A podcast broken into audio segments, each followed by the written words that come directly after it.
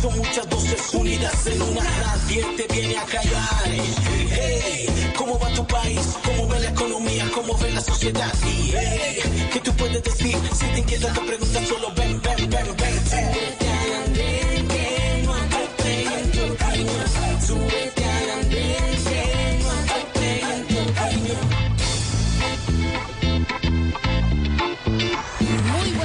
para todos, es un gusto saludarlos, darles la bienvenida a este su programa de opinión, de análisis sobre los temas coyunturales que tenemos aquí en nuestro país, en Colombia y en el mundo, el programa de los jóvenes, de jóvenes para jóvenes.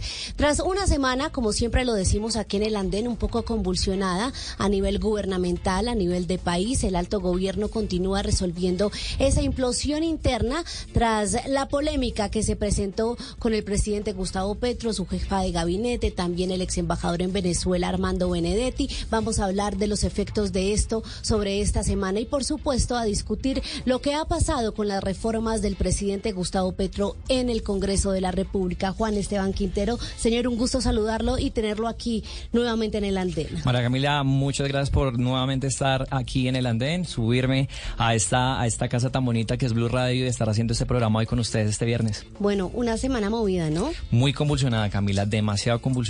Que cómo vio la semana. Tenemos, por ejemplo, hablemos de las marchas. El pasado miércoles el presidente Gustavo Petro ya no hizo su habitual balconazo o no habitual, había hecho tres o dos, no recuerdo muy bien la cifra, pero ahora salió, llevó ese discurso a las calles. Estuvo allí sobre la carrera séptima, muy cerca a la Plaza de Bolívar, con los manifestantes que salieron a respaldar sus reformas. Así es, Camila, dos balconazos, pero nuevamente el presidente Gustavo Petro se hace fuerte en las calles, se hace fuerte en la plaza pública y nuevamente sigue esos ataques constantes, no solamente con sus opositores, sino también contra la prensa. Exactamente, los detractores del presidente dicen que las manifestaciones no fueron lo que se esperaba, pero ahí vimos la Plaza de Bolívar llena, muchas ciudades como Cali, Medellín, Barranquilla, Bucaramanga también en sus principales plazas llenas y dice el presidente, no estamos solos, tenemos el apoyo del pueblo, lo vimos allí con la vicepresidenta Francia Márquez a propósito en un duro pronunciamiento contra nosotros los medios de comunicación, el presidente tuvo un discurso que muchos han calificado de retador, de desafiante, nuevamente contra los medios. La FLIP le ha hecho el llamado a respetar la libertad de prensa, pero también, eh, por ejemplo, a los sectores económicos, Juan Esteban. Así es, pues también Camila le tengo otro dato importante que pasó esta semana y tiene que ver con el anuncio que hizo la registraduría Alexander Sí, Vega, señor. en donde les preocupa mucho lo que pueda pasar de cara a estas elecciones territoriales en octubre. También Fede Departamento se pronunció. Necesitan un acompañamiento del gobierno para garantizar que se pueda llevar ese material electoral y también dar garantías a las personas que van a salir a votar ese día con todo lo que estamos viviendo en materia de orden público, con las disidencias, con el ELN, que también esperemos que se cumpla ese cese al fuego. Exactamente, fue una semana en la que en medio de la crisis el presidente se acerca o avanzó en uno de sus principales propósitos y es la paz total porque fue directamente a La Habana, Cuba, al cierre, a intentar ya culminar no solo ese cese al fuego, sino ese cese de hostilidades entre el gobierno, la delegación encabezada por el alto comisionado Danilo Rueda y el ELN, cuya delegación también estuvo allí presente, sentada en ese cara a cara con el gobierno. ¿Qué pasará? ¿Se cumplirá? ¿No se cumplirá? El monitoreo será efectivo en esta ocasión para que ambas partes pues tengan no solo tranquilidad de que se cumple, sino que no se están extendiendo en materia de tiempos de ilegalidad. Bueno, eso ya lo veremos. Y fue también la semana en la que vimos nuevo presidente del Congreso de la República en una sesión un poco atropellada y con muchas maniobras del ministro de Interior Luis Fernando Velasco. Vimos como Alexander López llega a liderar el barco, a, a coger el timón en los pocos días que quedan. Quedan cerca de 10 días de esta legislatura hasta el 20 de junio. Dice que habrá sesiones extras para intentar desbloquear esa parálisis que tienen las reformas del gobierno. Hablamos de la pensional, la reforma a la salud, la reforma laboral. ¿Cuál reforma otra está pensional, ahí? bueno, pensional sí ya no, no sé si la había mencionado, pero se, se- se acorta el tiempo, ¿no? Estamos como en el ciclismo, en esa línea corta, en donde son unos 10 kilómetros. Vamos a ver cómo va a estar esa definición, Camila. Exactamente, es la alta montaña ahora para el gobierno en esta etapa final. Bienvenidos, ya volvemos. Esto es el andén de Blue Radio. Ya regresamos a El Andén.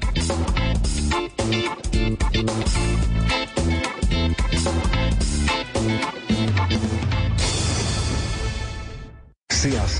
Here's to feeling that we belong and feeling part of something bigger. Here's to being there for each other and finding friends who become family. Here's to the talkers, the listeners, and the cooks. Absolutely the cooks. Here's to the ones we can't imagine not knowing. And here's to all the wonderful and powerful things that happen when we come together. Here's to us, all of us. To learn more, visit mychinet.com. Continuamos con El Andén. Bueno, Camila y oyentes, ahora sí venimos con lo que nos parece más interesante de este programa Sí, y tiene que ver con el debate. Y el debate de esta semana tiene que ver con ese tema que cada vez enreda más la pita, eso está como esa cometa, en donde cada vez usted encuentra más y más enredada esa pita y tiene que ver con todo el escándalo que rodea a todas estas personas de poder del gobierno nacional, bueno, que ya no hacen parte, que era el ex, el ex embajador Armando Bueno, Benedetti, su jefe de gabinete, dato, Laura sigue Sarabia. siendo embajador, ¿no? Sí, hasta el 23 El de decreto junio. dice que hasta el 23, aunque el canciller Álvaro, Álvaro Leiva había dicho que, eh, por Dios, una vez él se enteró que él podía seguir unos días más, le había aceptado la renuncia inmediata, pero no fue así finalmente. Y también recordemos ese fuerte pronunciamiento que hizo el canciller sobre el ex embajador Ar- eh, Armando Benedetti, que ahorita se encuentra fuera del país, tiene previsto regresar el, El martes. de Turquía, Pero bueno, volviendo Bueno, ¿a quién al tenemos debate, en este panel? el- El, el tema entonces hoy usted lo mencionaba para aterrizarlo, para quienes nos ven y nos escuchan a esta hora, es ¿qué debe pasar con las reformas del presidente Gustavo Petro? La oposición a cambio radical, el ex vicepresidente Germán Vargas Lleras, el Centro Democrático estaban pidiendo suspendan el debate de las iniciativas porque no, primero, tienen viabilidad y segundo, no deberían debatirse unas reformas que propone un gobierno en medio de la inestabilidad y de un mensaje de falta de confianza a los colombianos. ¿A quiénes tenemos entonces, Juan Esteban, Bueno, para Camila, este el debate? día de hoy, por las personas que están a favor de que continúen esas reformas, pues tenemos a Luis Fernando Cruz, él es asesor legislativo y nos acompaña hoy en el No, andén. ahí, ahí, ahí nos está los mirando- ojos. me está No, mirando él, raro, sí. eh, Está a favor, pero de que se suspenda ese trámite, ¿no, Luis Fernando?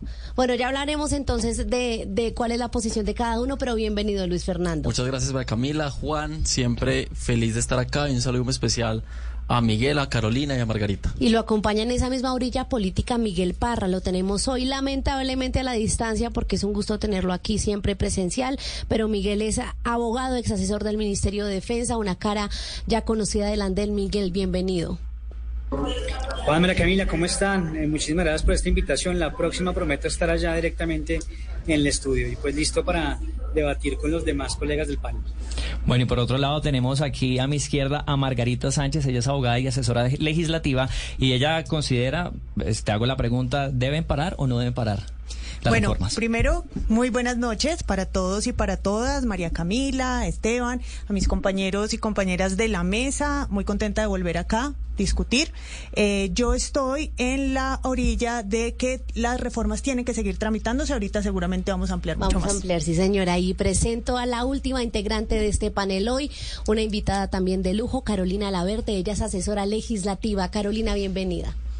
Muchas gracias María Camila, saludos a todos eh, los compañeros de la mesa, muy feliz de poder estar aquí presencialmente acompañándoles en este importante espacio. Sí, porque la habíamos tenido, pero era virtual. Un gusto tenerla aquí presencialmente. Y arranco con usted, con las mujeres de la mesa. Carolina, usted está precisamente allí en el ámbito legislativo, en ese frente de lucha, de defensa de las eh, reformas del presidente Gustavo Petro.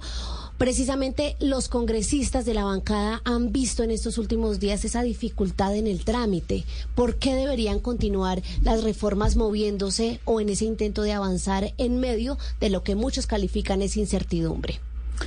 Las reformas deben avanzar porque hay una separación de poderes, es lo que, digamos, siempre hemos eh, manifestado y el gobierno ha tenido claro y ahorita el legislativo es completamente independiente de eh, el ejecutivo. Eh, y por lo tanto el Congreso debe tramitar las reformas, están en el campo del Congreso y será el Congreso quien decide si, si las tramita o no. Evidentemente, eh, con todos los cambios de, eh, digamos, de las posturas de los partidos, donde algunos se cambiaron a, de oposición, otros de independiente, eh, se han presentado algunas dificultades, pero hemos visto que se ha avanzado en plenaria de la Cámara, tenemos reforma a la salud que va avanzando. Seguramente la próxima semana tendremos la aprobación en segundo debate de esta importante reforma. Y en las comisiones séptimas estamos eh, en los debates de la reforma laboral y en la reforma pensional, eh, pero es el Congreso quien en su autonomía e independencia decidirá si estas eh, leyes se tramitan o no, independientemente de lo que de lo que pase en el gobierno, porque lo repito está en el campo del legislativo. Y serán los congresistas y la bancada de gobierno quien está al frente y quien seguirá defendiendo estas reformas para que prontamente se conviertan en ley de la República. Miguel, Señor, ¿usted lo ve también así, prontamente y con la viabilidad eh, que, que nos expone Carolina? No, yo claramente no estoy de acuerdo con esa postura, eh, porque bueno, digamos que si bien es cierto, hay cierta independencia en los poderes, como hemos visto ya ha sido debatido incluso en este espacio. Carolina? No, yo claramente no estoy de acuerdo con esa postura, eh, porque bueno, digamos que si bien es cierto, hay cierta independencia en los poderes, como hemos visto ya ha sido debatido incluso en este espacio, pues el gobierno ha hecho distinto tipo de maniobras no tan santas que evidencian la independencia, sino hablamos del lentejismo y de todas estas artimañas que ha usado para comprarnos u obtener, mejor dicho, algún tipo de, de favor. Entonces digamos que tan independiente no es que sea. Pero sí quiero ser preciso en un tema, y es que yo entiendo el afán, digamos, del gobierno nacional y del petrismo por intentar desviar el tema. Entonces dice, es como hagamos borrón y cuenta nada, tapémonos los ojos y los oídos, aquí nadie escuchó lo que dijo Benedetti y sigamos dando las reformas. La verdad es que en un país serio eso no sucede. Y digo que en un país serio porque recordémonos que precisamente ya el presidente Nixon en Estados Unidos se cayó por un escándalo que no era ni siquiera una décima parte de este. Y es que el escándalo de los audios de Benedetti no es un asunto menor porque a diferencia de otros, no es la posición que está diciendo o acusando al gobierno nacional de unos actos de corrupción electoral. No, es un miembro del mismo gobierno, actualmente como ustedes dicen, actualmente es, hace parte del gobierno, sigue siendo embajador de la administración de Gustavo Petro, fue la mano derecha del presidente Petro la que revela dineros ilegales o presuntamente ilegales, 15 mil millones de pesos que aparecieron de la nada, con los que supuestamente llegaron a la costa, porque así lo dice en el audio el embajador Benedetti, con los cuales se gana la elección, porque recordemos que la elección se gana por 700 mil votos precisamente en la costa caribe. Y esto creo que es un tema demasiado grave porque está afectando, uno, la legitimidad del gobierno nacional. Dos, son delitos que podrían incluso estar incursos en temas no solamente electorales, las sanciones que ponga el Consejo Nacional Electoral, sino que tienen competencia también la Fiscalía General de la Nación y un tema que sí es importante, el Congreso de la República, porque se han interpuesto tres denuncias en contra del presidente que deben ser materia de investigación pronta por parte del Gobierno Nacional, eh, por parte del Congreso, perdón, de la Comisión de Acusaciones, para que nos diga si, si hubo involucra, pues, involucrados dineros ilícitos y cuál es la responsabilidad del mandatario, primer mandatario de la Nación, Gustavo Petro, en estos eventos. Así es, bueno, Camila, también hay algo claro y es que se tiene que esclarecer ese tema de los dineros. De hecho, esta semana nos dimos cuenta que ya se ya dio una declaración de Ricardo Roa en donde asegura que El ese dinero, ese dinero nunca entró a la campaña, pero también es muy fuerte los pronunciamientos que pudimos escuchar de Armando Benedetti. Pero yo quiero hacer una pregunta, en este caso a Luis Fernando, y tiene que ver con esa independencia de poderes porque sabemos que el legislativo es el que se está encargando de llevar todo este tipo de, reformas. De alguna manera el Ejecutivo pues está lidiando con esta crisis. ¿Usted qué considera que debe pasar en el Congreso faltando tan solo dos semanas para que empiece a, ves que termine esta legislatura? Hombre, Juan, vea, acá hay un panorama muy claro. Acá tenemos un gobierno que tiene unos serios cuestionamientos sobre la legalidad de la campaña. Y eso no es un tema menor. Tenemos un gobierno que prácticamente está viviendo un 8000 recargado, donde tenemos uno de los más altos funcionarios y las, de las personas de mayor confianza de- del presidente, tanto en el gobierno como en la campaña, que hace unas denuncias gravísimas, porque son 15 mil millones de pesos que habrían entrado a la campaña y que no se sabe de dónde salieron. Entonces, yo creo que hasta que no se responda la, esa, ese cuestionamiento de quién dio la plata, cómo fue que entró y se destape ese escándalo, no tiene que seguir el Congreso tramitando esas, esas reformas. Es decir, lo que está llamando nuestro compañero de panel es a que eh, suspendamos la labor que tiene que realizar constitucional y legalmente 150 de la Constitución, cuál es el deber del Congreso y ley quinta del 92, que es tramitar las leyes. Claro, Cuando que- hablamos de separación de poderes, algo que sucede en el Ejecutivo, que además uno tiene que decir y hacer las cosas sensatamente, teniendo en cuenta que hay dos hechos relevantes, y hay que decirlo, son relevantes. Primero, eh, el tema de las chuzadas, porque uno tiene que decir, bueno, ¿dónde está? ¿Qué está pasando? Y esto lo tiene que responder la Fiscalía, que es la que tiene que dar la orden, y cualquier otro organismo que esté allí. Esto está en investigación. Y lo segundo es el tema eh, de los dineros, que también no hay ni un solo ente de control, un organismo judicial que no haya dicho que va a investigar. Esto es un manejo institucional. Por eso cuando uno confía en el Estado de Derecho, el Estado Social de Derecho no puede hacer un llamado a inmovilizar uno de los poderes por cuenta de otro. Yo creo que es muy importante que se mantenga, sobre todo este tema legislativo que en últimas es una oportunidad democrática para el país, porque lo que se ha dicho también es que las reformas no están suficientemente concertadas. Claro, para hacer las propuestas del gobierno, lo que se hizo fue audiencias públicas, foros, mesas técnicas, pero podemos decir, listo, una cosa es dialogar, otra cosa es concertar. Puede que no suficientemente se recojan las propuestas, pero todavía está el escenario legislativo, el escenario democrático, donde la oposición puede hacer proposiciones, etcétera. Cierro con esto, hacer ese llamado, y lo están haciendo. O sea, la oposición está incurriendo en una vía de hecho porque está ausentándose de su deber que es legislar y esto podría llevarlos incluso a un delito de prevaricato por omisión. Así de sencillo. No, no, no. Acá es acá, acá hacer una, precisión. Espéreme, Miguel, que acá para la réplica de Luis Fernando ya. hacer una precisión. El Congreso tramita las reformas. Pero es que hay que tener en cuenta que no tramitar, o por lo menos, por ejemplo, desbaratar el quórum o no darle curso a, una, a un proyecto, es también una forma de expresión política. ¿Me puedes decir en dónde está la ley? Los funcionarios públicos tienen que hacer lo que diga la ley, no, lo que simplemente desean. En la ley quinta no está que uno puede tomar una vía de hecho como dejar de hacer su trabajo para ralentizar una discusión. dejar de tramitar un proyecto no es dejar de hacer un trabajo, es una expresión de una postura política. Y acá hay que hacer una precisión muy importante. Tú dices, por ejemplo, no, las reformas están concertadas, no sé cuántas audiencias, pero no mira, por ejemplo, lo que pasó en la reforma a la salud y eso fue una payasada.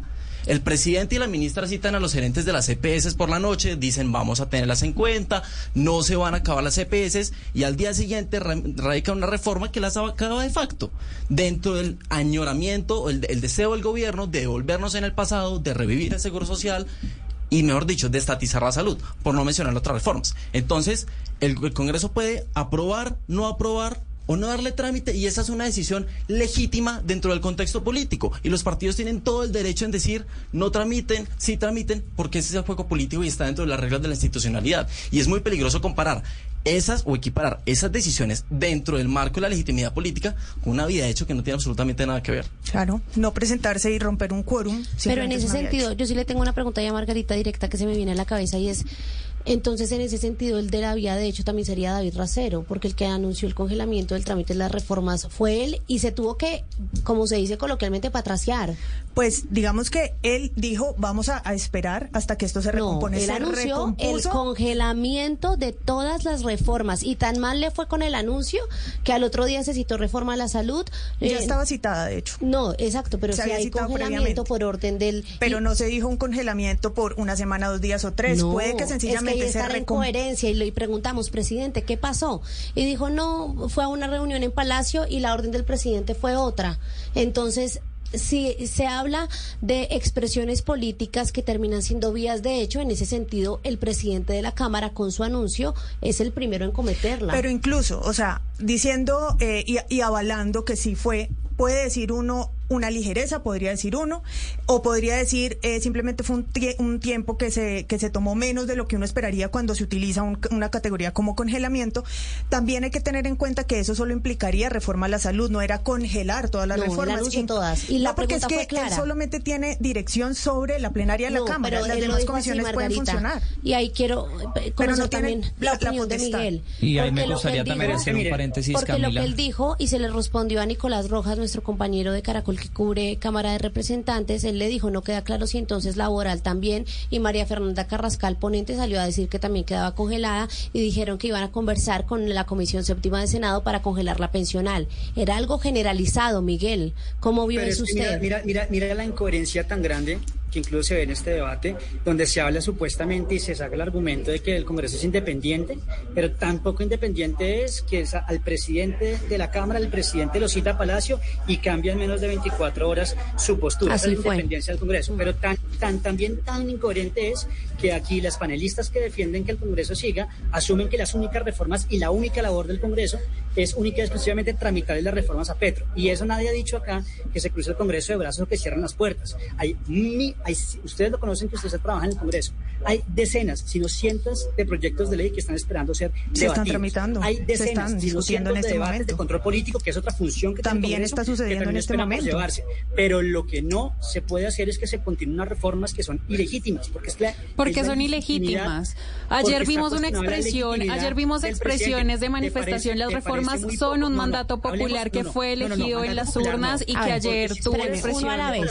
A ver, termina Miguel y va Carolina. ¿Quieres hablarme a mí de legitimidad las marchas de ayer? Digo que la han perdido totalmente. Porque de 11 millones de votos, de marchas multitudinarias de cientos de miles de personas, ayer vimos unas marchas lánguidas de 20 mil personas que ni siquiera fueron capaces de llevar a Plaza de Bolívar. Y tampoco llenaron la Plaza de Bolívar, que les tocó... No, se llenó la Plaza de Bolívar. Desde la calle, desde la calle. Y mira cualquier foto, las de la representante Pizarro cualquiera, muestran la plaza cortada, sin que sea completo el Palacio de Justicia. Y las fotos las muestran que la plaza estaba casi, no estaba sola, tres cuartas partes estaban llenas. No lograron llenar la plaza. Miren nomás estadísticas, ustedes que son rigurosas. Según la policía, ayer marcharon 20 mil personas. ¿Sabes cuántas personas marcharon en la marcha de la oposición de febrero? 47 mil. Eso implica que por cada persona que salió a defender al gobierno ayer, tres salieron a marchar en febrero en contra de esas reformas. Entonces, si vamos a hablar del tema de legitimidad, seamos claros, seamos contundentes y seamos rigurosos. Pero lo que está en cuestión acá es la, legitimidad del presidente, porque como les digo, es que no, no es Miguel Uribe el que está acusando al gobierno de haberse presuntamente robado las elecciones. Es la mano derecha del presidente Petro en campaña quien lanzó esa afirmación, es, entre comillas, confesión. Y creo que eso, bajo un parlamento serio, debe ocupar la agenda. Lo que no es serio es que hablemos de que queremos un cambio y entonces queramos seguir con las mañanas del proceso 8000 de Samper, donde no pasó nada. Si uno quiere un cambio realmente, debería comenzar cambiando la política, cambiando la forma de hacer política y exigiendo responsabilidad política de los gobernantes, máximo del presidente de la República. Y eso se está haciendo. Llegaron cuatro denuncias a la comisión de acusaciones que se tramitarán en su curso. Eh, eh, también se llevaron las denuncias a la- al Consejo Nacional Electoral, pero bueno, se están hablando de 15 mil que, ¿dónde están? O sea, no entraron a la campaña. ¿Quién ha dicho que eso entró a la campaña? Se ha- han manifestado y diciendo esa plata no entró y están cuentas claras. ¿Dónde Está, absolutamente, solamente ¿Dónde está fue una los testigos electorales. ¿Dónde está la plata ¿Dónde está? No? ¿dónde está? ayer. ¿Dónde está que entraron Ayer, esos el día de 15 mil? O sea, hay una Radio- afirmación, no, pero ¿dónde está que entraron esos 15 mil millones? No hay ninguna prueba, o sea, solamente con un, una afirmación, pues digamos, ya hay un alboroto, pero ¿dónde está la prueba de que entraron esos 15 mil? Pero mire, Camila, yo creo que yo creo que acá es importante hacer varias precisiones. Primero, bajo ninguna circunstancia, yo reitero en esto, uno puede equiparar que la estrategia de romper quórum es un delito o una vía de hecho. Si uno estudia cualquier modelo, eh, cualquier funcionamiento cualquier parlamento, inclusive la jurisprudencia de la Corte y del Consejo de Estado, han dicho que los partidos de oposición tienen derecho a romper quórum como una estrategia de contrarrestar las mayorías oficialistas. Primero. En segundo lugar, el tema de Benedetti es exactamente igual a lo que- pasó con Santiago Medina en el proceso 8000. Por supuesto que los 15 mil millones no van a estar en los registros de campaña. Y por supuesto que el gerente de Ecopetrol, que fue el gerente de la campaña, no va a decir, sí, yo manejé 15 mil millones y la, él maneja 3 de esta plata. Pero si ustedes recuerdan cómo estalló el 8000, Santiago Medina, una vez lo llama a declarar a la fiscalía, dice, sí, eh, pasó esto, Samper manda a estos emisarios con el cartel de Cali y la plata se manejó de esta forma. Por supuesto que eso no va a estar en las cuentas de campaña. Entonces, acá lo importante es que el Congreso y en la Fiscalía y las autoridades competentes empiecen a investigar qué es esto, porque es que son unas grabaciones muy graves. Repito, esto no es un tema ni que se inventó la oposición, ni que salió Germán Vargas o Álvaro Uribe, el que sea decir, no. Fue el propio, la mano derecha del presidente de la campaña, en el que en un rabio de, no sé, desespero, de deslealtad, de lo que sea, Y esas investigaciones ya se están dando. O Por sea, eso, hay que darle también dando. confianza a la Pero, o sea, institucionalidad para que lo pueda esclarecer. Claro, que lo y sea lo que sea que se halle, pues que respondan quienes tienen que es responder. Pero grave uno el puede escándalo. llamar a parar el. Congreso. Es tan Exacto. grave el escándalo que uno con qué cara le dice al país, sí, acá estamos tramitando reforma a la salud como si nada estuviera pasando. Porque con hay este tranquilidad gobierno. de que efectivamente no hubo corrupción. No, no, no, o sea, no. que el presidente, que el presidente haya salido graves a las calles y que la gente lo haya respaldado, eso significa que hay legitimidad y que efectivamente las personas que salieron a votar por Gustavo Petro todavía lo siguen respaldando y que las reformas que se prometieron en campaña se están tramitando. Acá, me- además, pero nada, nada de eso es cierto. O Claro que ¿cuáles- las personas sí. que votaron- las personas que votaron por Petro fueron 11 millones, ayer se fueron 20 mil personas. O sea, ¿de dónde me sacas tú que tiene respaldo popular con 20 Tiene el respaldo de la, de, la ciudadanía y la ciudadanía votó por un plan de campaña en donde está una reforma laboral, una reforma pensional y una reforma en la salud que se están tramitando. Entonces no podemos parar el Congreso. Pero tú hablas, mencionas las encuestas y la muestra de la encuesta que hubo en Bamer eran 1.200 personas. Te voy a hacer solamente un símil. El colegio INEM de Kennedy tiene 7.500. Tiene más personas el INEM de Kennedy que la muestra sobre la cual se han querido parar para decir que la gente la rechaza, que no confía en el gobierno, pero lo que sí hemos visto, y no estoy diciendo, no estoy diciendo que las encuestas no sean una herramienta interesante, lo son, pero la movilización y lo que pasó ayer también creo que es demasiado insensato uno hacer oídos y ojos ciegos, oídos sordos y decir que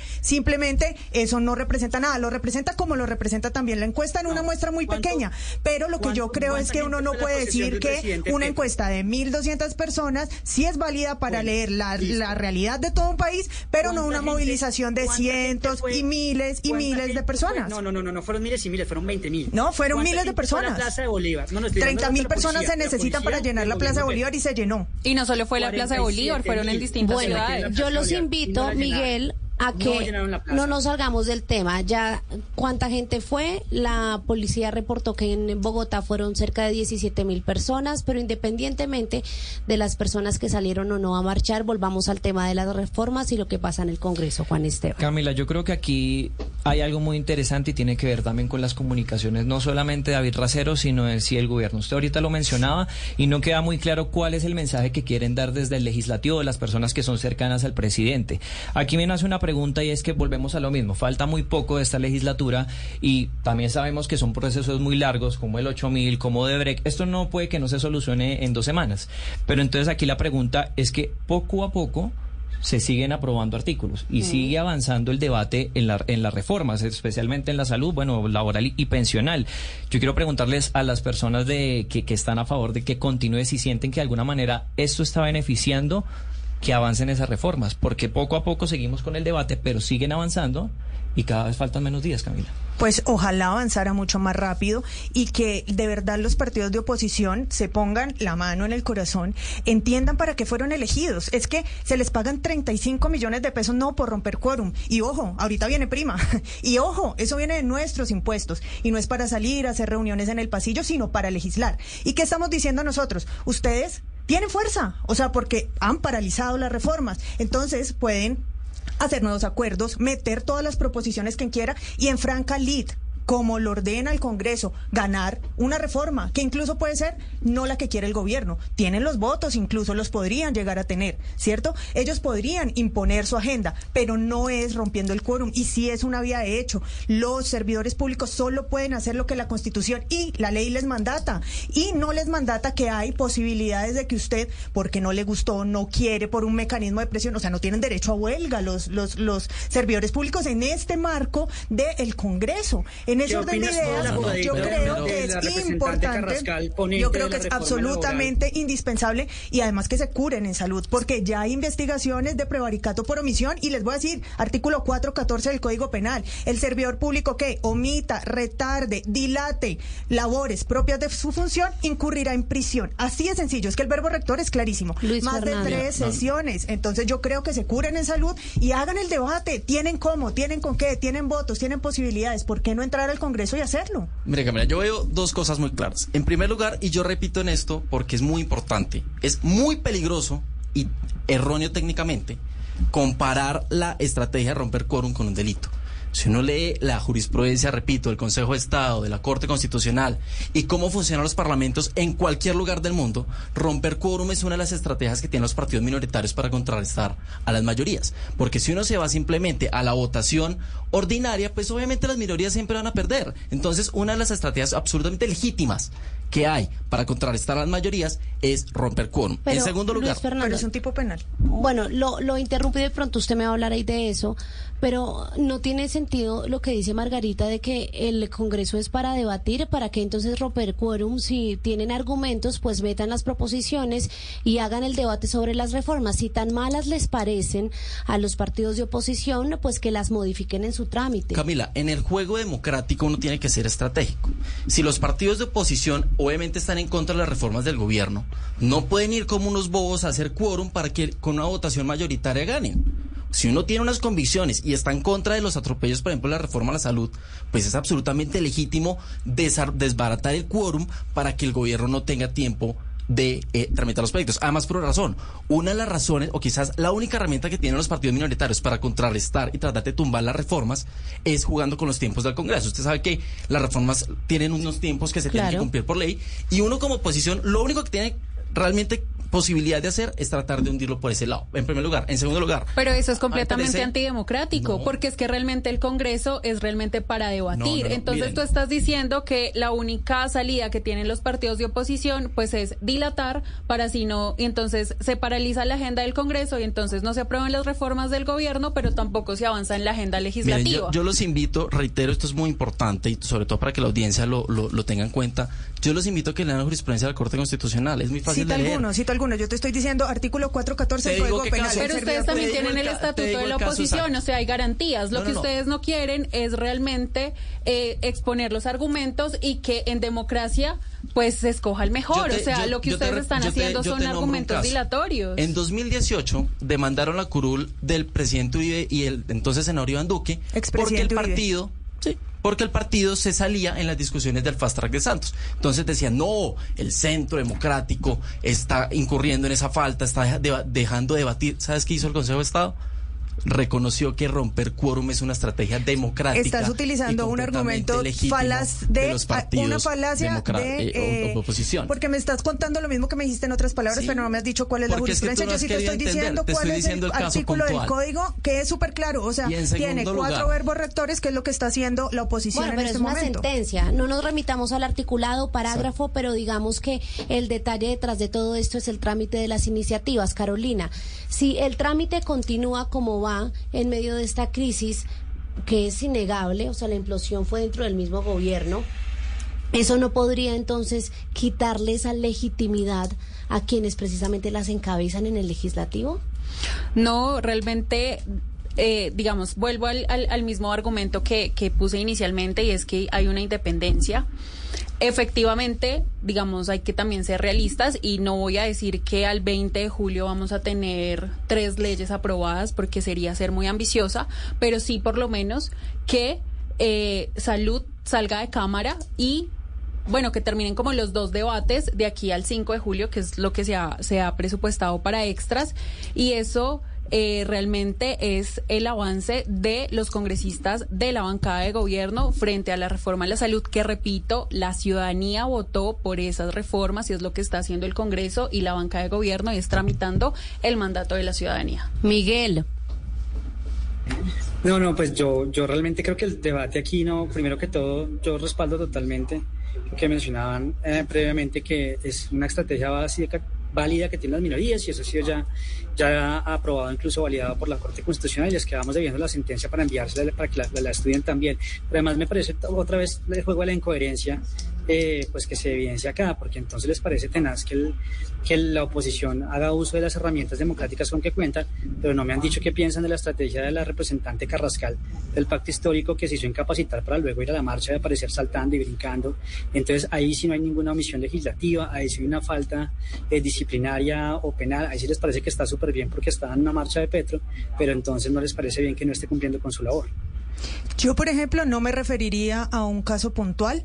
La representante tramita una excusa, sale a dar sus explicaciones por Twitter. Yo no tengo cercanía laboral, personal, no podría decir alguna cosa, pero a lo que sí quisiera hacer un llamado es que precisamente por colgarse de esos argumentos, así como un poquito más chiquitos, más de del humo, pues que hay en todo esto, es que no se logra visualizar lo importante. Como por ejemplo, un trámite que a mí me parece que ha sido muy importante en términos de consensos y de beneficio para el país es la jurisdicción agraria y rural. Un proyecto de acto legislativo que es un trámite absolutamente complejo, duro, delicado, fue supremamente fuerte y estuvo votado por consenso desde el principio a fin.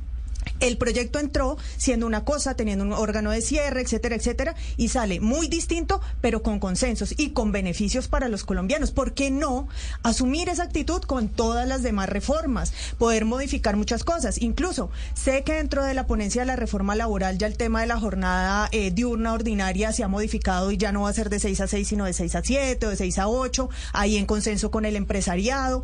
Cada cosa se puede discutir. Acá el llamado no es a vernos como contradictorios per se. Claro, en la política se es, pero hay que pensar también en el beneficio. Creo que ningún partido, ningún empresario, gremio, sector ha dicho que no se requieran. Estas reformas se requieren hace mucho. De alguna u otra forma, el sistema de salud, el tema de derechos laborales, el sistema pensional lo requiere. ¿Por qué no hacer un gran consenso, intentar y en franca lid, en votación, en el Congreso, usando los canales institucionales, lograr que tengamos un beneficio para Colombia? Ese es el llamado, simplemente. Me parece que ese llamado que tú haces me parece que es válido eh, y si en mí estuviera también, digamos que yo fuera representante, lo, asumiría y lo aceptaría. Me parece que ese es el punto donde tenemos que llegar.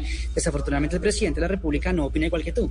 Y lo digo porque es el gobierno nacional el que no ha mandado mensajes de concertación, nomás mira el discurso que dio ayer el presidente en contra del empresariado, en contra de los medios, en contra de quienes se lo ponen a la reforma. Ahí no hay consenso el discurso del presidente. El presidente, el discurso del presidente fue completamente respetuoso al decirle al Congreso tramite las, tramite las reformas. Lo dijo respetuosamente y con toda la humildad le digo al Congreso de la República que tramite las reformas. El, Congreso las tramitará y tendremos un resultado que puede ser como lo quiere el gobierno o con las modificaciones en el debate democrático, pero no con dilaciones. La reforma de la salud.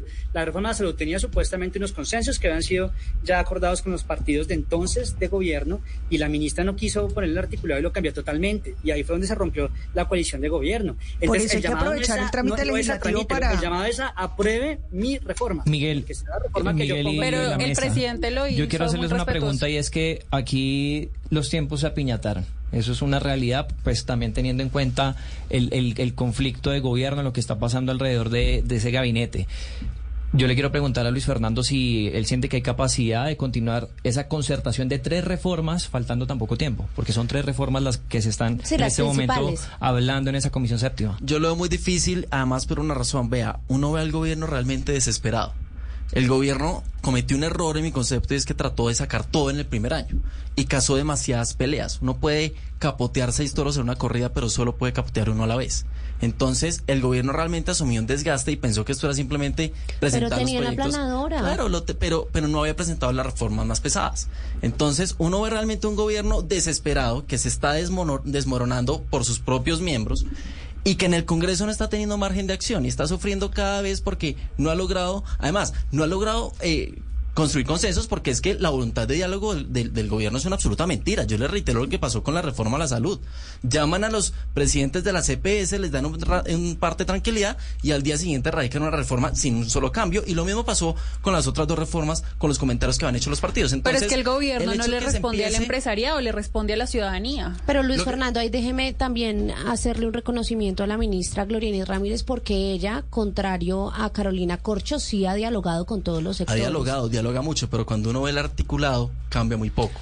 claro, pero es que ahí es donde yo te digo, o sea, puede que uno dialogue, pero es que hay puntos, o sea, no se puede ceder en cosas que pues si no va a haber un cambio. Ustedes no ceden en los puntos rojos, perfecto, la oposición no tiene por qué ceder en hacerles Pero ustedes tienen garantías, tienen un estatuto de la oposición, entonces no tienen por qué empezar a dilatar y, el, y los debates es, para, para la argumentación. un gobierno que se está desmoronando y menos mal se está desmoronando, porque por ejemplo, la caída del dólar es equivalente a la, a la visión que tiene el mercado de que las reformas no van a pasar y que el gobierno está perdiendo. Hay varios factores, o sea, sí, claro, hay varios factores para para, que uno diga que entonces es porque eh, hay, hubo un escándalo y entonces ya eh, los inversores quieren invertir en Colombia, entonces por eso cayó el dólar. Hace semanas venía bajando la inflación también. Incluso lo habían eh, ya lo habían previsto algunos economistas. En el segundo semestre tiende a bajar, eso es normal económicamente. O sea, ligar una cosa a la otra de esa manera como tan artificial es lo que hace que de pronto se pierda rigurosidad en las discusiones y demás. Entonces el llamado, no, no todos los analistas económicos. Entonces yo creo que el llamado es a, Mira lo que dijo serios esta semana en este tipo de, de, de, de, argumentaciones. No me puedes decir que el dólar, una moneda internacional que depende de un montón de cosas, cayó porque acá en Colombia está pasando X o Y cosa cuando la tendencia era la baja. Así es sencillo. Ahora, a lo que yo voy es, perfecto.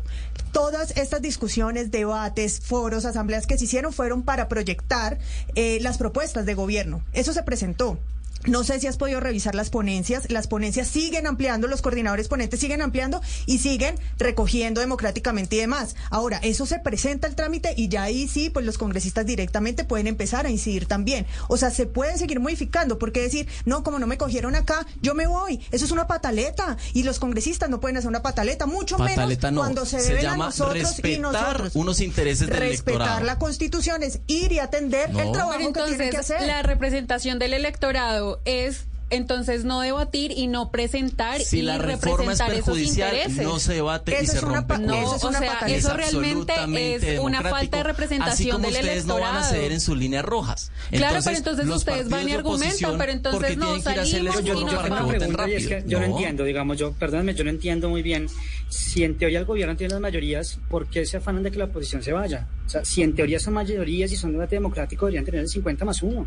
Claro, por Y, eso. y hay- y por eso va avanzando, reforma de la ¿Cuál es salud el- va avanzando. ¿Cuál es el problema? La reforma pensional en este Si momento se está discutiendo en la Comisión si en Séptima, entonces también va avanzando. mayorías, Pues no pasaría nada. No, Bueno, pero es que se necesita pero hacer un sí- llamado que vengan a trabajar, o sea, es que se ganan un montón de plata, no para estar en el pasillo. Nosotras estamos en el Congreso todo el tiempo y están tomando tinto en el pasillo, son 35 millones y ahorita les entra la prima. Y ahí está Eso la es representación entonces del electorado. Yo repito, Pero porque a mí eh, sí me es- representa un congresista, a mí me representa... Que se la pase tomando tinto en los pasillos. No, que se oponga a la reforma. Perfecto, en el trámite Y legislativo. que de los No, no, argumentos no, no. y entonces que Que los Miguel, en el mire, trámite. Esto pero es- miren ahí, es- Luis es- Fernando, ahí lo interrumpo porque mire Miguel que entonces sí, usted le está aquí entre, de cierta manera dando la razón a a Margarita en lo que dice, porque si, si a usted lo representa alguien que se opone, pues que sea con argumentos y no... No asistiendo. Exacto, y no no Claro, asistiendo. pero es que, claro, pero es Con que la acción, no con la omisión. A través de los medios se pueden poner con argumentos de mil formas. No Y yo estoy absolutamente segura Pero es que, que no son tendrían, los tendrían medios. fuerza, tendrían fuerza para, para, para hacer valer sus propuestas. Están desperdiciando una gobierno- oportunidad de oro, de verdad. Marginándose de la discusión, están desaprovechando una oportunidad de oro para poder eh, imponer o, proponer. Mire, yo yo creo que uno no puede, uno, uno no puede analizar hay el funcionamiento. proyectos, Hay muchos debates. Se Claro, es que hay muchos proyectos, función- pero si no hay quórum- Esperemos, esperemos a que Miguel que termine. quiera.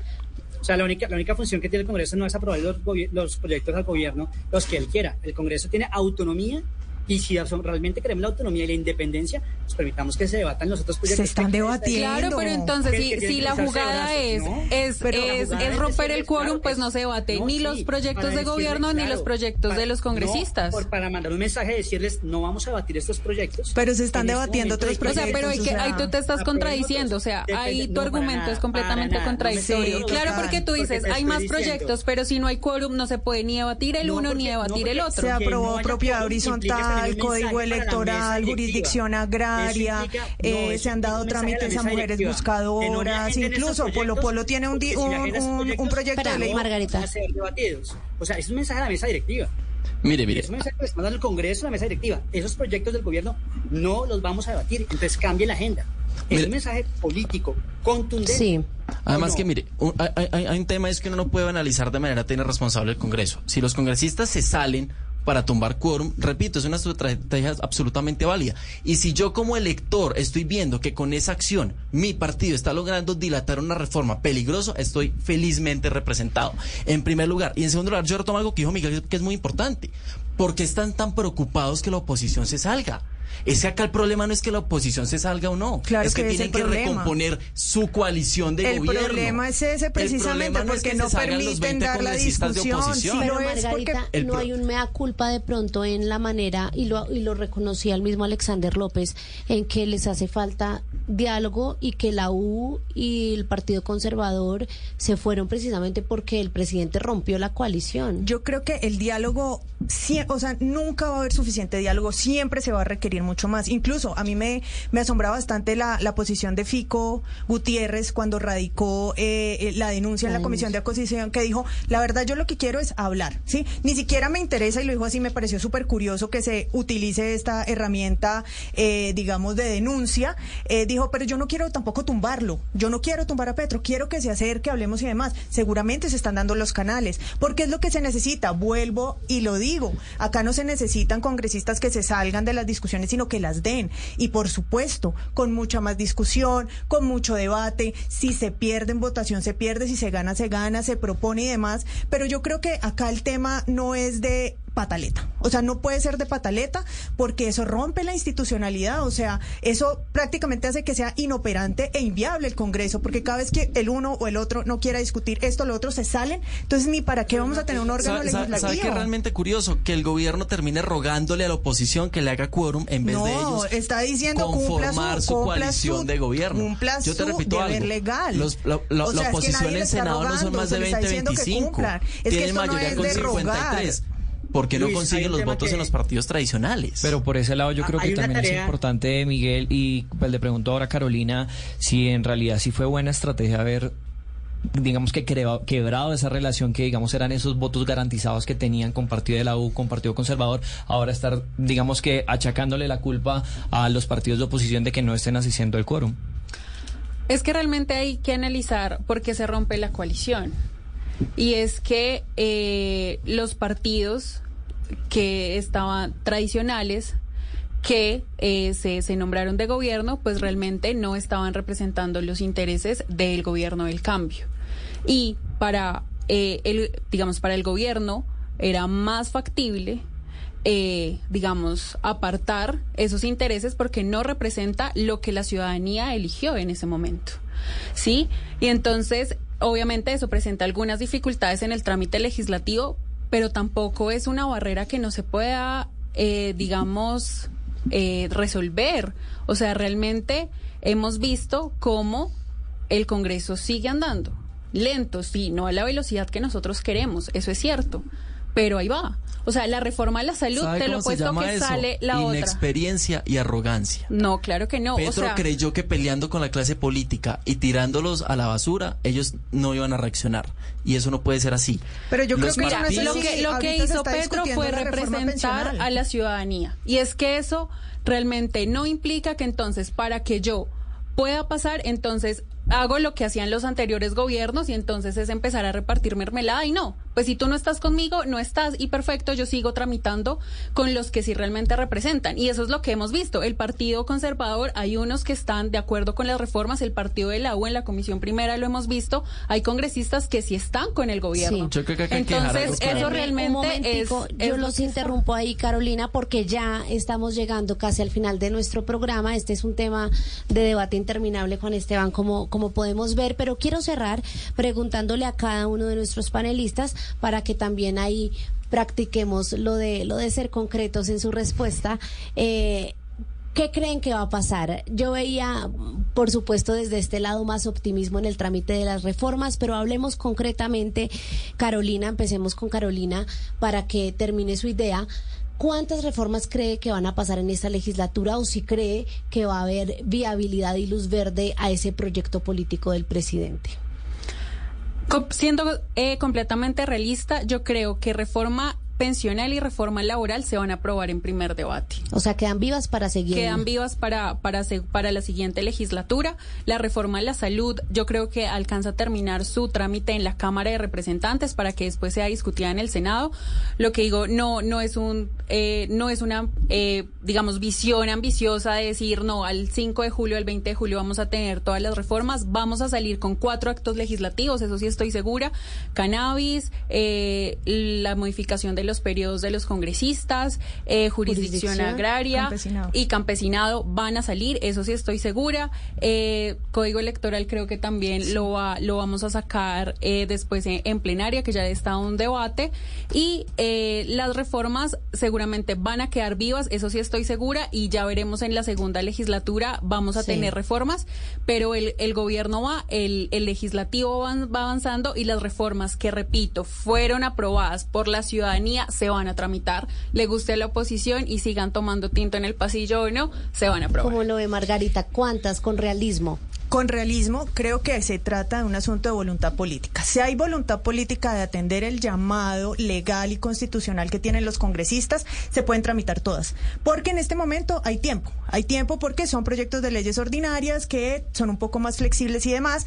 Creo que acá el llamado es a que se vinculen los congresistas, a que hagan el quórum, cumplan su tarea y yo creo que, que puede haber una buena, eh, un buen trámite legislativo ahorita finalizando la legislatura, eh, es voluntad política, lo hemos visto. El resultado depende de la voluntad que haya de aquí a, al 20 y a las extras. De acuerdo, y además, eh, digo, seguramente entran unos proyectos y van a salir unos proyectos muy distintos. Está bien, si en el marco democrático esto sucede, está muy bien, pero el llamado sí es a cumplir el, mandato constitucional, a darle vía a esto y sobre todo a poner a Colombia, a los colombianos y colombianas primero, antes que los intereses, el nicho acá pequeñito y lo que sea, creo que es muy importante. Esa apertura al diálogo, ese respeto al trámite legislativo todo lo que se tenga que resolver institucionalmente se tiene que resolver, pero yo creo que las reformas van también y creo que va a ser en beneficio de todos y todas las colombianas. Miguel, ¿qué pasa y qué no pasa antes del 20 de junio?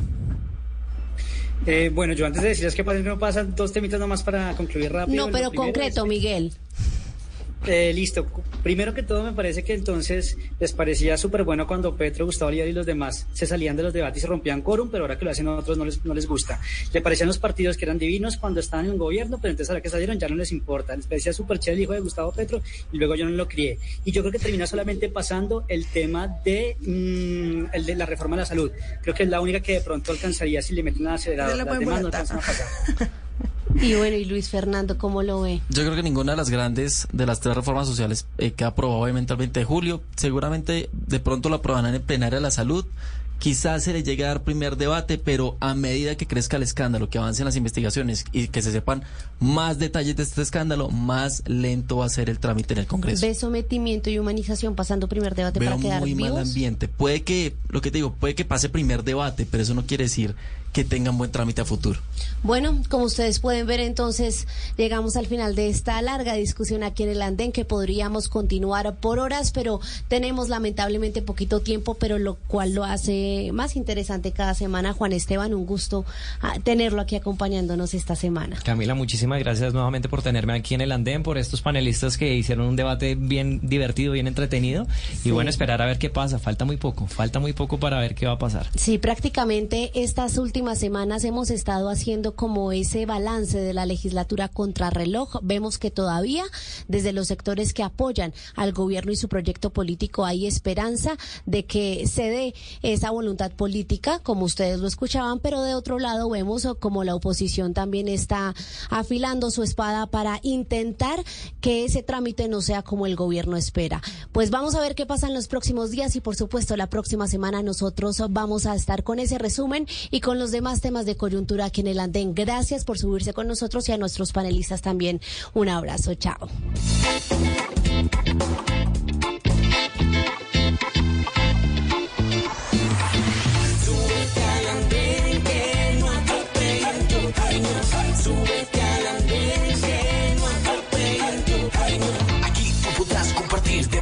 que a mí interesar.